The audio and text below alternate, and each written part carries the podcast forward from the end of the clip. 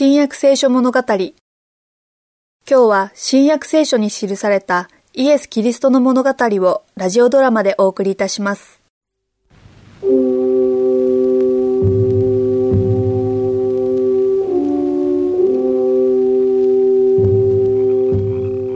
美しい夜だ。満月は高校と輝き、空には一点の雲もない。杉越の祭りの参拝者たちのテントも寝静まって、感動的な夜じゃないか。そんな外の景色よりペテロさん、イエス様のご様子が変ですよ。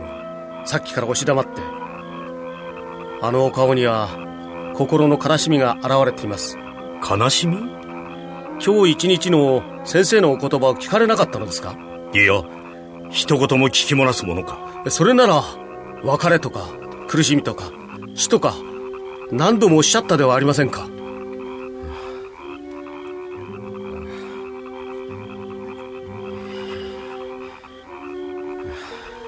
苦しんでおられる。危ない。お助けしろ。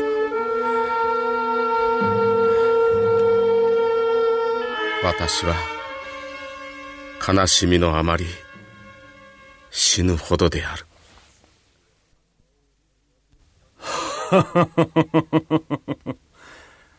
戦いは終わりに近づいたぞ。魔王たるわしの勝ちじゃ。お頭、そのことを今までに何遍言われましたかな？それは問題ではない。覚えておるか？イエスが地面に謎の言葉を書いて、わしの信者の一人が石で撃ち殺されるのを止めた時のことを、その後で、奴はうんと重要なことを言ったのだ。私を使わされた方は、私と一緒におられる。父は、私を一人置き去りになさることはない、とな。覚えてますとも。私もそこにいましたからね。ところが、今夜は、その天の父が一緒にはいない。奴は、神の保護から締め出されるのだ。どういうことが起こると思う？ああ、なるほど、なるほど。あなたが踏み込んで、あなたが天国で反乱を起こした時以来の神のことの戦いに勝つという寸法ですな。神の助けがなければ、イエスは何もできない。わしは勝ってみせるぞ。今夜、奴は罪人どもの中に入れられる。奴は、罪を犯したことはないが、あらゆる罪人の犯罪が奴の身に着せられるのだ。神がイエスと一緒にいれば、わしの知恵に逆らうこともできようが、一人ではできまい。わしを信じなかったあの天使どももイエスを助けることはできない。うるさいのはイエスの弟子どもだがな。お前、弟子どもに注意して眠らせるとか、なんとかしろ。前にもやったことがあるんだから、今度もできるはずだ。わかりましたよ。お頭。わしの方は、奴一人に注意するからな。今日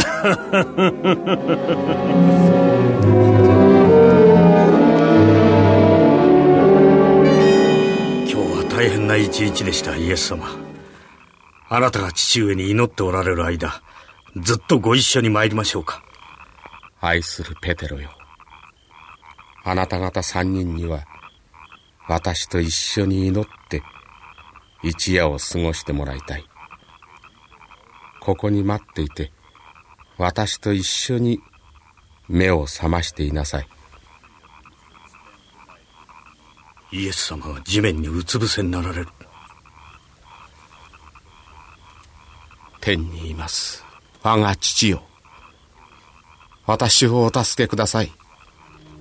罪が私たちを引き分けようとしています。その裂け目は広く深く暗黒で私の霊はその前におののいております。父よ私は分かっております。今は神の力によってこの深い淵を越えることはできない約束になっておりましたことを。私は人間として人の罪の報いを受けなければなりません悪魔に打ち勝てますよう、私に力をお貸しください。すべてがかかっておるのじゃ。今ここにな。神の助けなしで、人の姿のままではお前は勝つことはできぬ。諦めたらどうじゃ。これだけ苦しんで、結局は負けるんじゃろうが。わしと一緒に人間どもを支配せんかい。お前さんはよく分かっておろうが、罪深いこの世のために、お前と父の間は永久に引き分けられるに決まっとるんじゃ。お前は我が王国と手を結び、永久に神とは一つにならない。どうじゃ？お前が従いようとしたイスラエルの指導者どもはお前を拒んで、お前を滅ぼそうとしている。三年間もお前の教えを聞いた弟子の一人さえお前を裏切ろうとしておる。最も熱心なる支持者の一人が拒もうとしているのだ。みんなお前を見捨てるじゃろ。お前が一生懸命に愛して救おうとした者たちでさえ、すでにわしと手を結んだのじゃ。わしの味方になれや。喜んでこの世の一方の王にしてやるぜ。人間どもの罪で肩が重かろう。どうしてそんなことを続けるんじゃ。味方になれや。お前が勝とうったってそうはいかんのじゃからな。我が父よもしできることでしたらどうかこの杯を私から過ぎ去らせてください しかし私の思いのままにではなく御心のままになさってください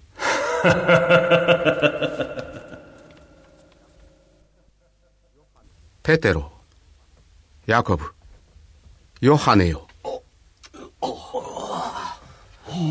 いつの間にか眠ってしまった。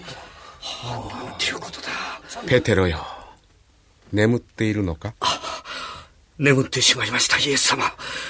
あなた方はそんなにひとときも私と一緒に目を覚ましていることができなかったのか？主よ、お許しください。誘惑に陥らないように目を覚まして祈っていなさい心は熱しているが肉体が弱いのである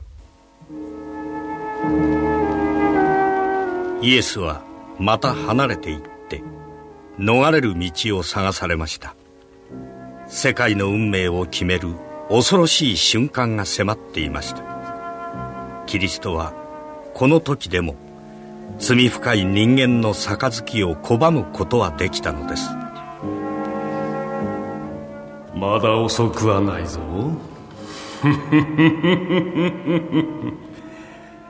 お前の額の血を拭って人間を滅びるに任せればよいのだ。お前の父のもとへ帰って天使たちや堕落していない世界の尊敬と崇拝を受けてみればよいではないか。お前は罪のない身だ。どうして罪の罰を受けねばならんのだ？我が父よ。この杯を飲む他に道がないのでしたらどうか御心が行われますように。イエスは3回同じ言葉で祈られました。人としての心が3回恐ろしい犠牲の前に尻込みしたのです。その時突然天が開きました。一筋の光が天から差し込み神の見舞いに立つ大天使がキリストの傍らに降りてきました。それはキリストの手から杯を取り去るためではなくそれを飲むよう力づけるためであり天の父の変わらぬ愛を約束するためでした。キリストの苦しみはやみません。しかしその憂いと落胆は消えました。嵐は衰えを見せませんがイエスはそれに立ち向かうように力づけられました。イエスの心は落ち着いて平静になりその血で汚れた顔には天国の平和が宿りました。イエスは人間が誰一人耐えられなかったものに耐えたのです。全ての人類のために死の苦しみを味わわれたのです。イエスが戻ってこられると3人の最も愛する弟子たちはまた眠っていました。まだ眠っているのか？休んでいるのか？見よ。時が迫った。人の子は罪人らの手に渡されるので